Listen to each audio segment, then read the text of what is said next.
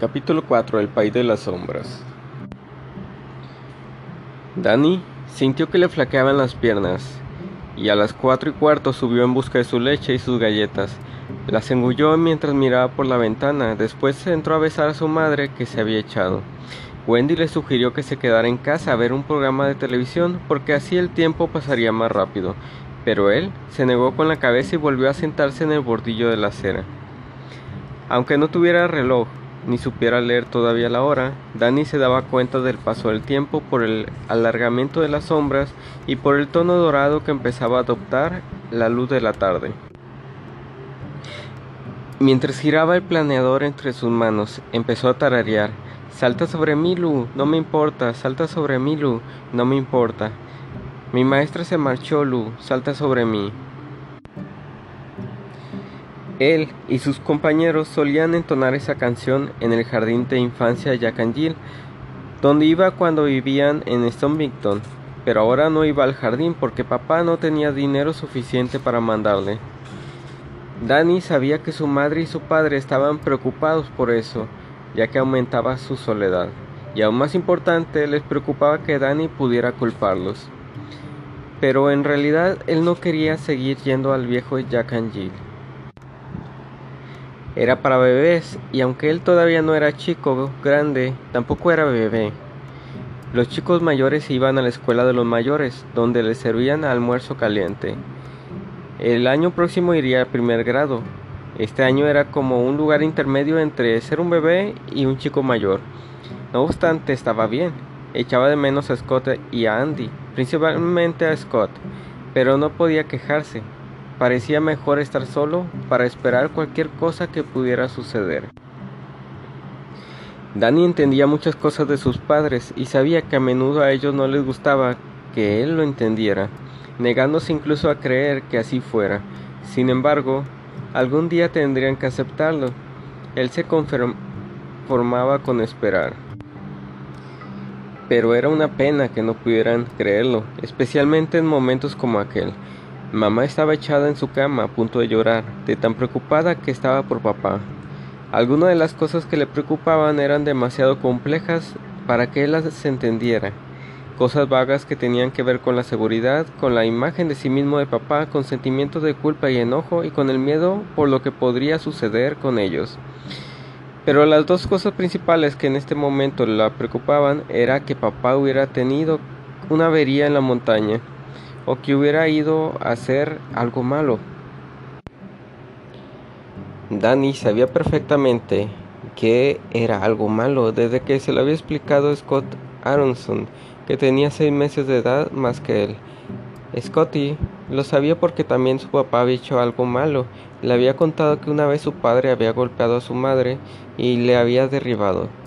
Finalmente los padres de Scotty se habían divorciado por culpa de aquel algo malo de modo que cuando Danny lo conoció, Scotty vivía con su madre y únicamente veía a su padre los fines de semana.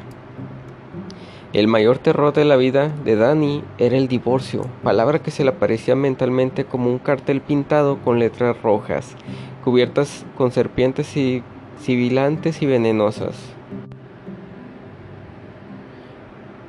Cuando había un divorcio, los padres se separaban y se peleaban por el hijo en un tribunal. Luego uno tenía que ir a vivir con uno de ellos y al otro casi nunca se le veía, hasta que ese con el que había podía casarse con alguien a quien uno no conocía si les entraba mucha prisa. Lo que más aterrorizaba a Dani del divorcio era que había notado que esa palabra estaba presente en la cabeza de sus padres, a veces en forma difusa y relativamente distante, pero otras como algo tan denso, oscuro e impresionante como las nubes de tormenta. Ocurría así desde el día que papá le castigó por desordenar y ensuciar los papeles que tenía en su estudio, y el médico tuvo que escayolarle el brazo.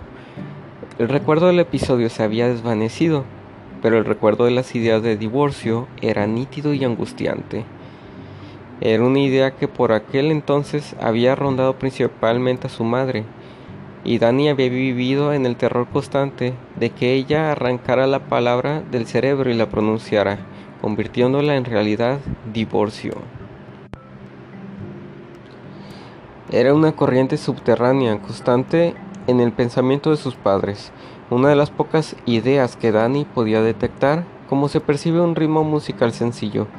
Pero al igual que un ritmo, la idea central no era más que la espina dorsal de otras ideas más complejas, de cosas que él todavía ni siquiera podía interpretar, que se le presentaban como colores y estados de ánimo.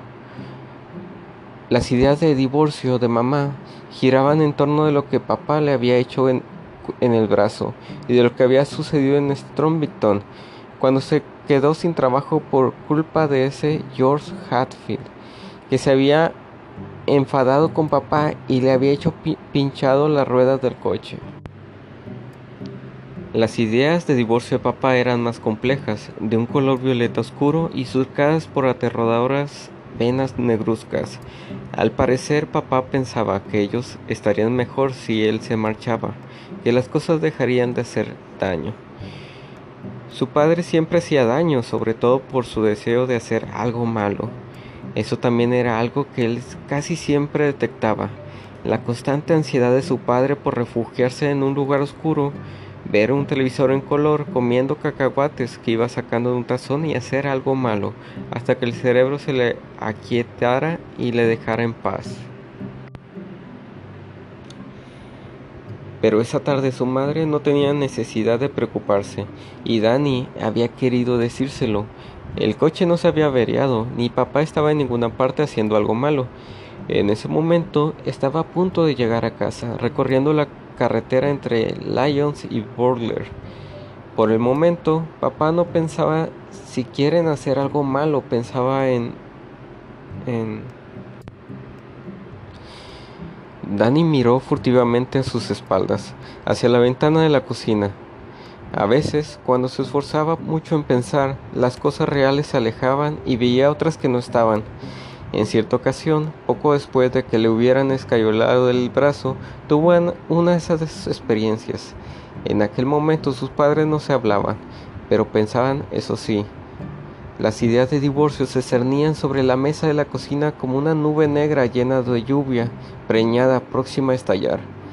Él se sentía tan mal que no podía comer. La idea de comer con toda esa nube negra de divorcio encima le producía náuseas y como todo lo parecía tan desesperadamente importante, Danny se había sumergido por completo en la concentración y había sucedido algo. Cuando regresó al mundo de las cosas reales, estaba tendido en el suelo, manchado de judías y puré de papas, y su mamá lo tenía en brazos llorando mientras papá llamaba por teléfono. Él se había asustado y había tratado de explicarles que no pasaba nada, que eso era lo que sucedía cuando se concentraba para este, entender más lo que normalmente podía. Intentó explicarlo de Tony, a quien ellos llamaban su compañero de juegos invisible. Ha tenido una alucinación, dijo su padre. Y aunque ahora parece estar bien, quiero que lo vea el médico. Cuando el médico se marchó, mamá le hizo prometer que jamás volvería a hacer eso, que nunca volvería a asustarlos de esa manera, y él había accedido. En realidad también estaba asustado porque al concentrarse su mente había volado hacia su padre y por un momento, antes de que apareciera Tony, como siempre, llamándolo desde lejos, y las cosas raras eclipsaran la cocina y la tajada del asado sobre el palo azul, su conciencia había atravesado la oscuridad de su padre, hasta hundirse en una palabra incomprensible más aterradora que divorcio, y esa palabra era suicidio. Danny jamás volvió a encontrarla en la mente de su padre y ciertamente no había vuelto a buscarla. No deseaba saber con exactitud el significado de esa palabra. Sin embargo, le gustaba concentrarse porque a veces veía a Tony, aunque no, no siempre. A veces las cosas simplemente se ponían borrosas durante un minuto y después se aclaraban. Pero otras, en el límite mismo de la visión, se le aparecía a Tony llamándolo a la distancia, haciéndole señas. Y le había sucedido dos veces desde que se mudaron a Boulder, y Danny recordaba lo sorprendido y contento que se había sentido al descubrir que Tony lo había seguido de, Vermont. Así pues, no había perdido a todos sus amigos. La primera vez él estaba en el patio y no sucedió nada especial. Simplemente Tony le hizo señas y después hubo oscuridad y unos minutos más tarde Danny regresó a las cosas reales con algunos vagos fragmentos de recuerdo como el de un sueño enmarañado. La segunda vez, dos semanas antes, había sido más interesante. Tony le hacía señas pronunciando un lejano Danny, ven a ver. Parecía como si estuviera levantándose y después hubiera caído en un profundo agujero como Alicia en el País de las Maravillas. Pero Danny bajó al sótano de la casa y Tony estuvo junto a él, señalándole en las sombras el baúl donde su padre guardaba los papeles importantes, especialmente la obra. ¿Lo ves? le había preguntado, Tony con su voz musical y distante. Está ahí bajo la escalera. Los hombres de la mudanza lo pusieron bajo la escalera. Danny dio un paso adelante para mirar cerca esa maravilla y de pronto se encontró de nuevo cayendo, esta vez desde el columpio del patio, donde había estado sentado durante todo ese tiempo. Luego se quedó sin aliento. Tres o cuatro días más tarde su padre se puso furioso mientras le decía a mamá que había buscado por todo el maldito sótano y el baúl no estaba y que iba a demandar a los de la, maldita empresa de mudanzas que le habían perdido en Vermont y Colorado. ¿Cómo iba a poder terminar la obra si seguían sucediéndole cosas como esa? No, papá, le había dicho Danny, está debajo de la escalera. Los de la mudanza lo dejaron ahí. Su padre lo miró de una manera extraña y después fue a comprobarlo. El baúl estaba ahí, exactamente donde Tony había dicho, Papá se lo llevó aparte, lo sentó en las rodillas y le preguntó quién le había dejado bajar al sótano. ¿Había sido Toma el del piso de arriba? El sótano era peligroso, por eso el casero lo mantenía cerrado con llave. Si alguien lo dejaba sin llave, papá quería saberlo. Aunque se alegraba de haber encontrado sus papeles y su obra, eso no valdría la pena, dijo, si Dani caía por las escaleras y se rompía la pierna. Él contestó con seriedad a su padre, que no había bajado al sótano. Esa puerta siempre estaba cerrada con llave. Mamá lo dijo. Danny nunca bajaba al vestíbulo del fondo porque era húmedo y oscuro y estaba lleno de, arañas. Además, él no decía mentiras. ¿Y cómo lo sabías, hijo? Me lo enseñó Tony. Sus padres se miraban por encima de su cabeza. Había sucedido otras cosas. Como eso no lo asustaba, lo apartaban cuando antes de la cabeza. Pero Danny sabía que estaban preocupados por Tony, especialmente su madre, y él evitaba pensar de la manera que podía hacer parecer a Tony cuando ella podía verlo. Pero ahora que su madre estaba en la cama y no iría a la cocina, se concentró intensamente para tratar de entender en qué estaba pensando papá. Se le arrugó la frente y las manos, no demasiado limpias, se cerraron en tensos puños sobre el pantalón vaquero. No cerró los ojos, no era necesario, sino que los entornó un poco, mientras imaginaba la voz de papá, la voz de Jack, la voz de Jock, Daniel Torrance, quedó y profundamente que a veces se estremecía de risa o se hacía más grave por el enojo, o simplemente seguía siendo serena, porque su padre estaba pensando en Danny suspiró, en silencio, y su cuerpo se aflojó sobre la acera como si de pronto se hubiese quedado sin músculos. Estaba consciente, veía la calle, la chica y el muchacho que venían por la acera de enfrente, cogidos de la mano porque estaban enamorados, felices por estar juntos ese día, se preguntó. Veía las hojas de otoño arremolinándose en el arroyo como ruedas amarillas de formas irregulares. Veía la casa de enfrente a las que pasaban y se fijó en que el tejado estaba cubierto de tejas. Sí, creo que no habrá problema si, la caída de aguas. Así estará perfecto. Ese Watson, qué personaje. Ojalá él le encuentre lugar a la obra. Si no lo tengo cuidado, terminará por meter a ella a todo maldito género humano. Sí, Texas. ¿Habrá clavos allá ahí fuera? A la mierda, olvidé preguntárselo. Bueno, son fáciles de conseguir en la ferretería de Sidewinder. Avispas. Avispas, es la época en que anidan. Tal vez tendría que conseguir un pulverizador de insecticida para cuando saque las tejas viejas, las tejas, las nuevas tejas, las... las... tejas. Así que estaba pensando en, en eso. Había conseguido el trabajo y estaba pensando en las tejas. Danny no sabía quién era Watson, pero todo lo demás le parecía bastante claro, y por fin podía ver un avispero tan seguro como se llamaba. Danny, Danny. Levantó los ojos y allí estaba Tony, en la calle de pie junto a una señal de stop, saludándolo con la mano. Como siempre, Danny sintió una cálida oleada de placer al ver a su viejo amigo, pero esa vez le pareció sentir también una punzada de miedo, como si Tony hubiera venido con una sombra oculta a la espalda, quizás un bote lleno de avispas que cuando quedaran en libertad lo picarían despiadadamente. Pero debería ir. Sentado en el bordillo de la acera, las manos se le deslizaron entre los muslos para quedar colgado por debajo de la entrepierna, hundió el mentón en el pecho. Después notó un tirón leve e indoloro. Una parte de él se levantó y echó a correr hacia Tony, hacia un cono de oscuridad. Danny. La oscuridad estaba surcada por una blancura acechante, un ruido convulsivo, como un acceso de tos y sombras doblegadas, torturadas que se revelaron como abetos agitados en la noche por una borrasca tronadora nieve girando en una danza macabra, nieve por todas partes. Demasiado profunda, exclamó Tony desde la oscuridad, y en su voz había una tristeza que aterró a Danny, demasiado profunda para salir. De pronto surgió otra forma, amenazante en el fondo.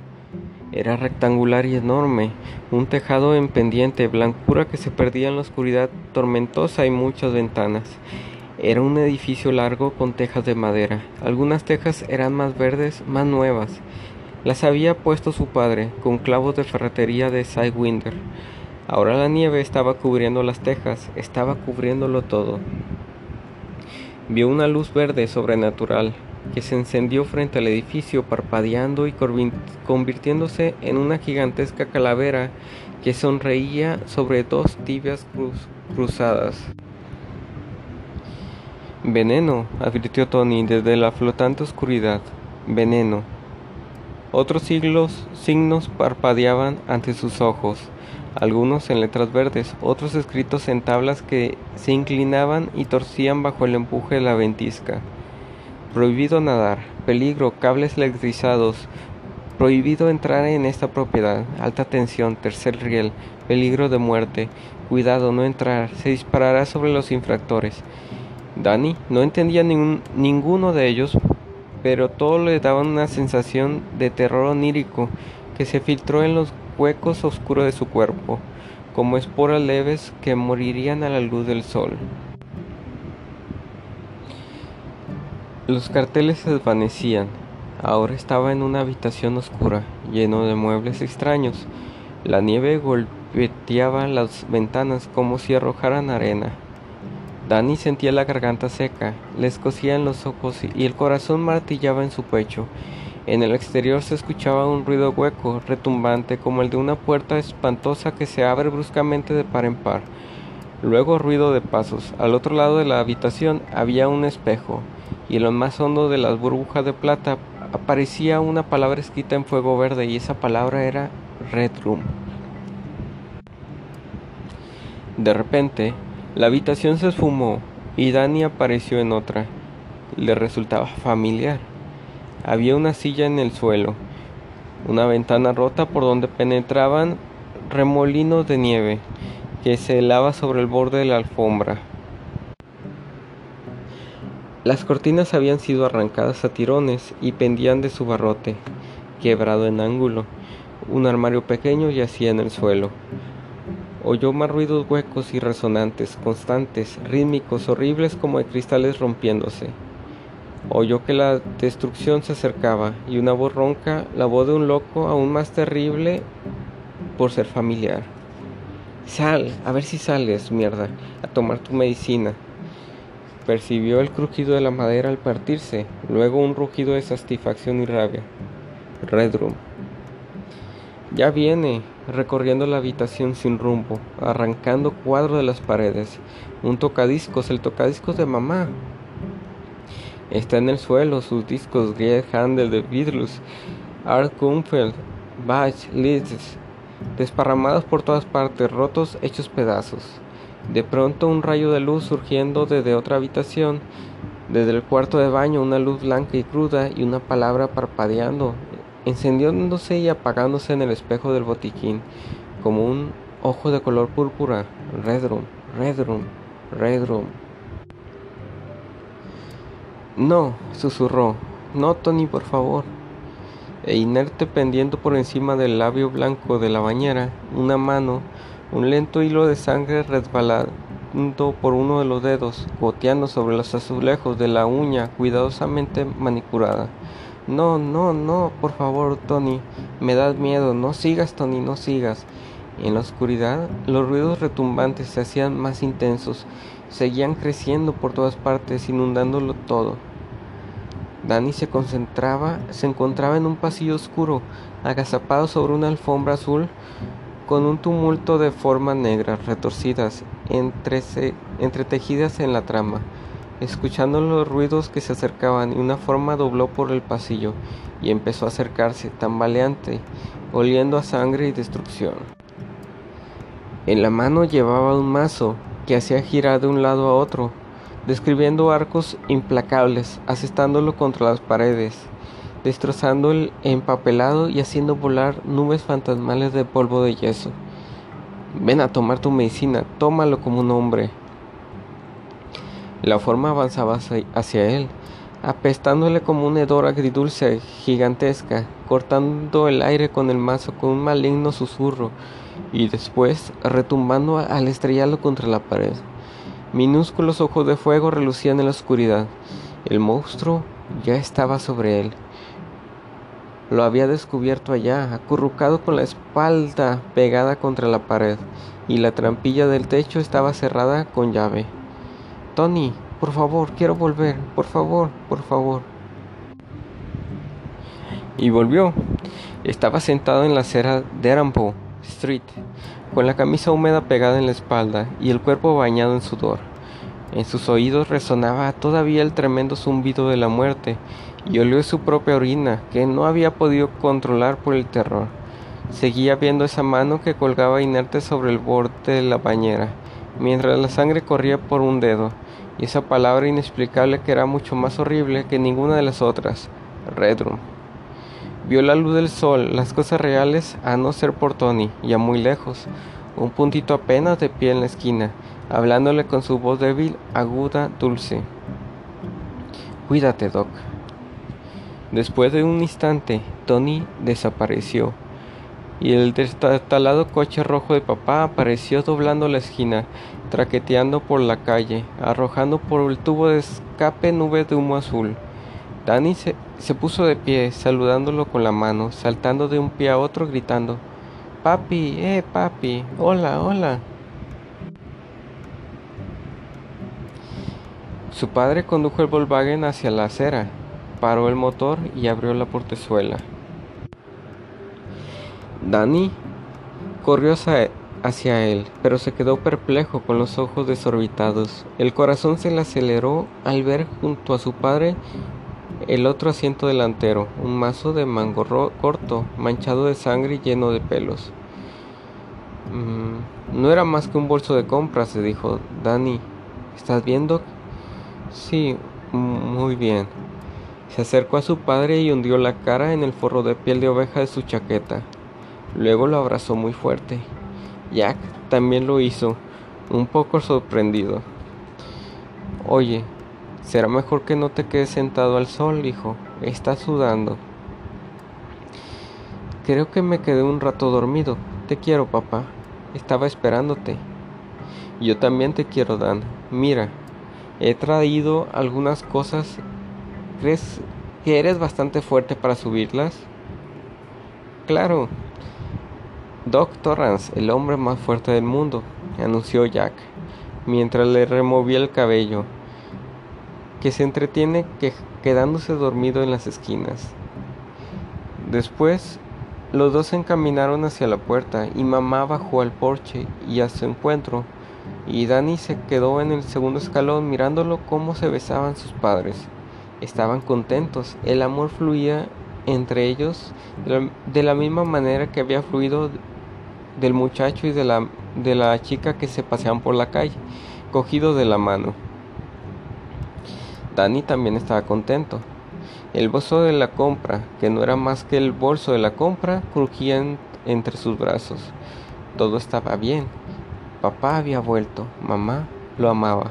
No había nada malo y no todo lo que Tony le mostraba sucedía siempre. Sin embargo, el miedo se había instalado en su corazón profundo y terrible, y no podía olvidar esa palabra indescifrable que había visto en el espejo de su espíritu.